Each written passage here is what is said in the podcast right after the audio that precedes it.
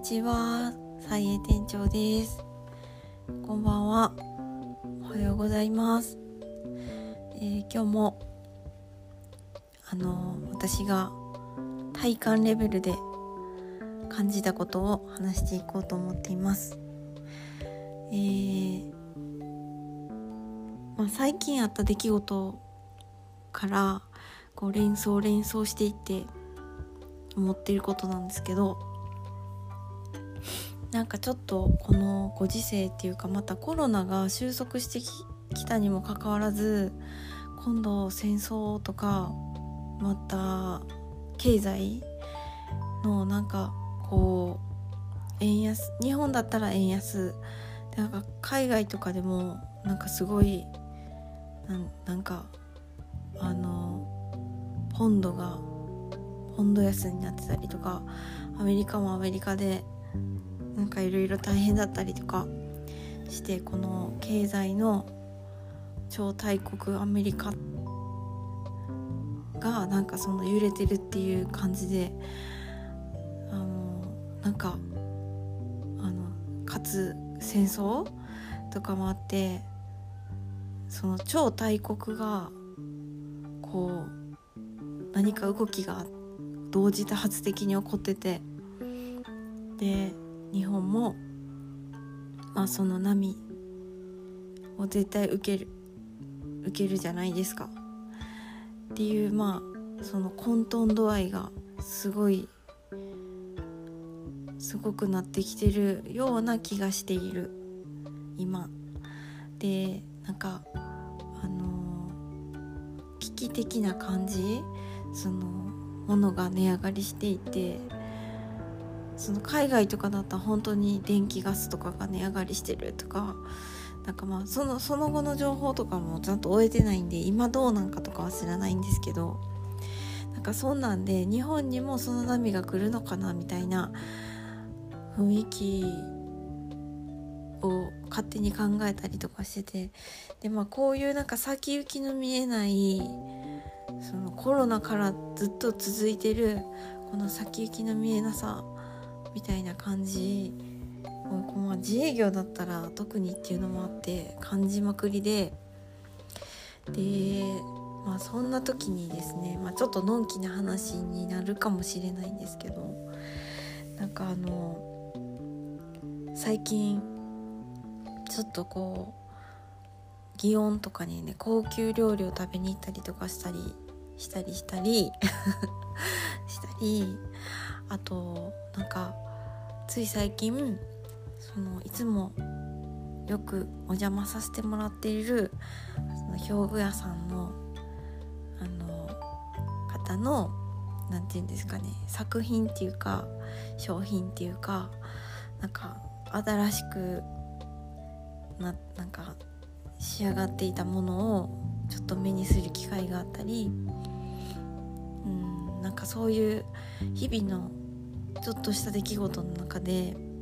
感じたんですけどその何て言うかなその今まで高級品とかだったりその表具とかでも何て言うんですかねちょっと難しい位置づけにあったというか高い高い高いんだけどすごく価値があってで残していきたいんだけどその場所が少ないとか。で、まあ、お料理とかもまあ完全に同じとは言わないんですけど高級料理ってこういう危機的な時期になってくるとそのやっぱお店の人とかにはそのまあ少なからず悩みがあると思うんですね。なんかそのこんなにこんな高級な価格でいくのかそれとももっとリーズナブルなにしてみんなに手が届きやすくするのか。だけど値段を下げると自分のそのやってきた技術とかそのおもてなしっていうもののそのクオリティとか信頼っていうものをそのまあそんなに厳しく考えなくてもいいやんって思うかもしれないんですけどちょっと手放していくことになるかもしれないっていうそういうせめぎ合いみたいなのがそのプロフェッショナルの世界にはあったりとかするのを目の当たりにして。で表具屋さんもずっとねなんかあの遊びに行かしてもらってる中でそういうちょっとこうせめぎ合いというか需要需要がないとかだけど伝統っていうものとかその技術とかその知識とか経験とかすっごいかけがえのないものをいっぱい持ってちょっとうるさいですけどすいませんなんか持っているのにもかかわらずそれを捨てていくのか捨てていかないのかっていうこうねなんか各業界にいろいろそういうねなんかせめぎ合いみたいなのがあると思うんですよ。需要と供給とかあのに見合わなんていうかなフィットしてない価値を持っている。なんか要するに資本主義のなんかそういうシステムに完全にこう一致しないあのかけがえのないものを持っている方々。なんかそういう方々が悩んだりとかしている姿を見ながらもだけどその私には何にも解決できないんですけどそれは。だけどそのこの危機的な状況になった時にあのそのかけがえのないもののその値段で値段値段っていうものがこの今揺らいでる時期そのそういう時になんか変え難い価値を持っているっていうことに改めて気づかされている状況なんですよね。私個人の意見なんですけど。そこには値段はやっぱりつけられないし。でかつその百戦錬磨じゃないけどこういろんな荒波を乗り越えてきた伝統であったりもうお料理とかも多分絶対そうだと思うんですよ。もう切磋琢磨の繰り返しでめちゃくちゃ洗練されててなんかもうそのね輝きといったらすごいで表具とかの世界もそうでもうなんて美しいんやみたいななんかあのそのいつもお世話になってる方はいつもねなんか適当にやったとかめっちゃ言うんですけどいやいや何て言うかその人のセンスもあるしもちろんその神だったりなんかその画材っていうかその材料の素晴らしさまあ、たとえそれがチープなものであってもその人の経験でそのとかセンスで仕上がるこの一つのものがってもとっても魅力のあるものになってってでそれを値段につけるとまあ一気につまらなくなっちゃうのが残念なんだけどだけどなんかこういう時にこういう危機的な時に値段とかかけ値なしになんかわかんないけどそのただそのものとして見たらむっちゃすごいなって思っ思う。だから今今こそやっぱりそういうの大事にしていかなきゃなって。そういうのがいかに輝いてるかみたいなのをみんなもっと気づける時なんじゃないかなと思ったりしました。もう値段はついてないも同然。あとはみんなが感じるだけみたいななんかそんな風な気持ちになってそしたらやっぱり伝統ってそのこの危機的な時こそ乗り越えていく力みたいなのあんのかなとか思ってみたりしたんですけどだからその私たちにできるこの凡人にできることって言ったらなんかそのその灯火をまあちょっとでも長く灯していけるように協力したいなって改めて思いました、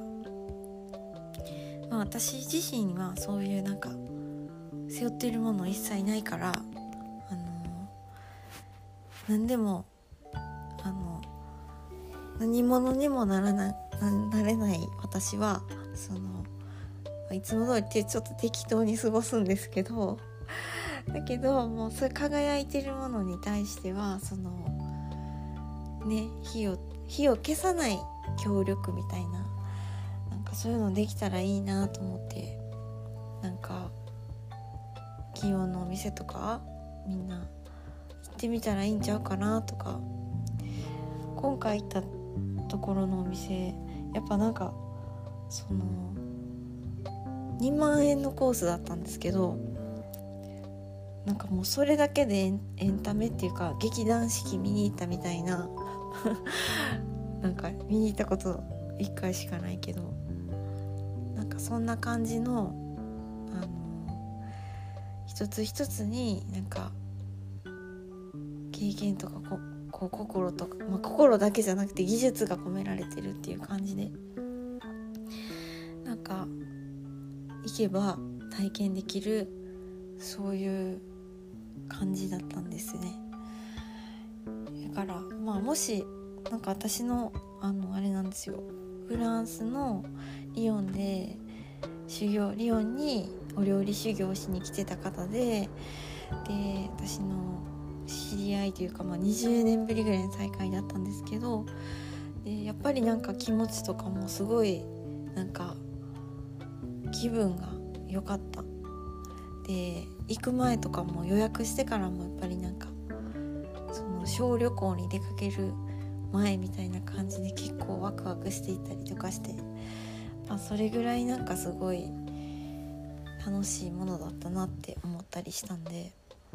だからなんかそのそういう風になんか協力していきたいなっていうのとまあそのお店も興味ある方がいたら全然ご紹介しますしよかったら一緒にまた行きたいなよかったらまた行きたいんで一緒にどうでしょうかっていう感じで。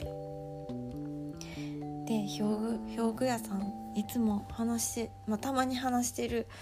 表具屋さんなんか作品展とかすることもなくこう才能がねなんか才能というかまあ素敵な作品がその眠眠った状態というかなかなか見つけにくい場所にあるんですけどそれでも興味ある方がいたら全然なんか一緒に見に行きましょうっていう風に私は思っているんであの皆さんもそのこの近くにむちゃくちゃいっぱい輝いてるものそして絶やしてその火を消さ消したくないなって思えるものがきっと周りにいっぱい隠れてるちょっと隠れてると思うんですよね。この資本主義に合ってないとかそのこの過酷な時期によりこう埋まってしまったとかなんかそういう状況があってなんかそういう宝探しみたいな感じでなん輝いてるものを見つけてそしてあのつなぎつなつないでいきましょう。ということでそのそしてそういう活動をしている方はなんかこれからも続けてほしいからみんなでなんか続けていける方法模索できたらいいなとか思います。すごいこの弱々しいというかなんかこの何て言うかなんか幼稚臭い感じでしか言えないこの伝統を背負うにはあまりにもなんか浅いというかね重みのない私が言うのもなんですけどね。でもなんかそういうところからやっていけたらいいなと思います。それでは今日もお聴きいただきありがとうございました。さようなら。バイバーイ。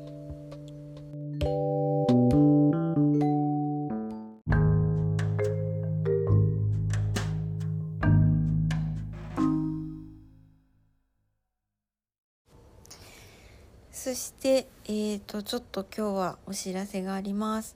えー、10月の20日にワッツマフィンさんで、えー、このサイエ店長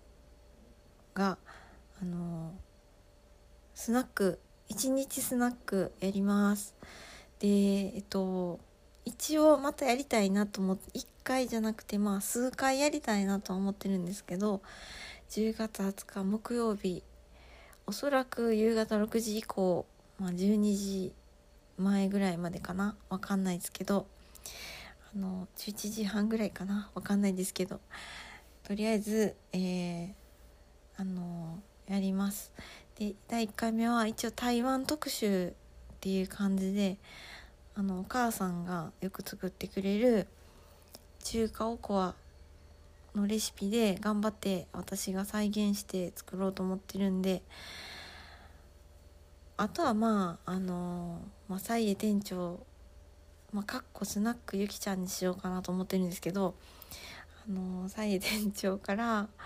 この金がねここで皆さんに「皆さんどうですか?」って言ってるような質問をあんまりこうレスポンスとかもらえること少ないんであのそういう質問を投げかけたりとかしようかなと思っております。よかったらあの来てください。でもまああの全然無理ないようにあのまた報告したいと思います。それではあのさよなら。またね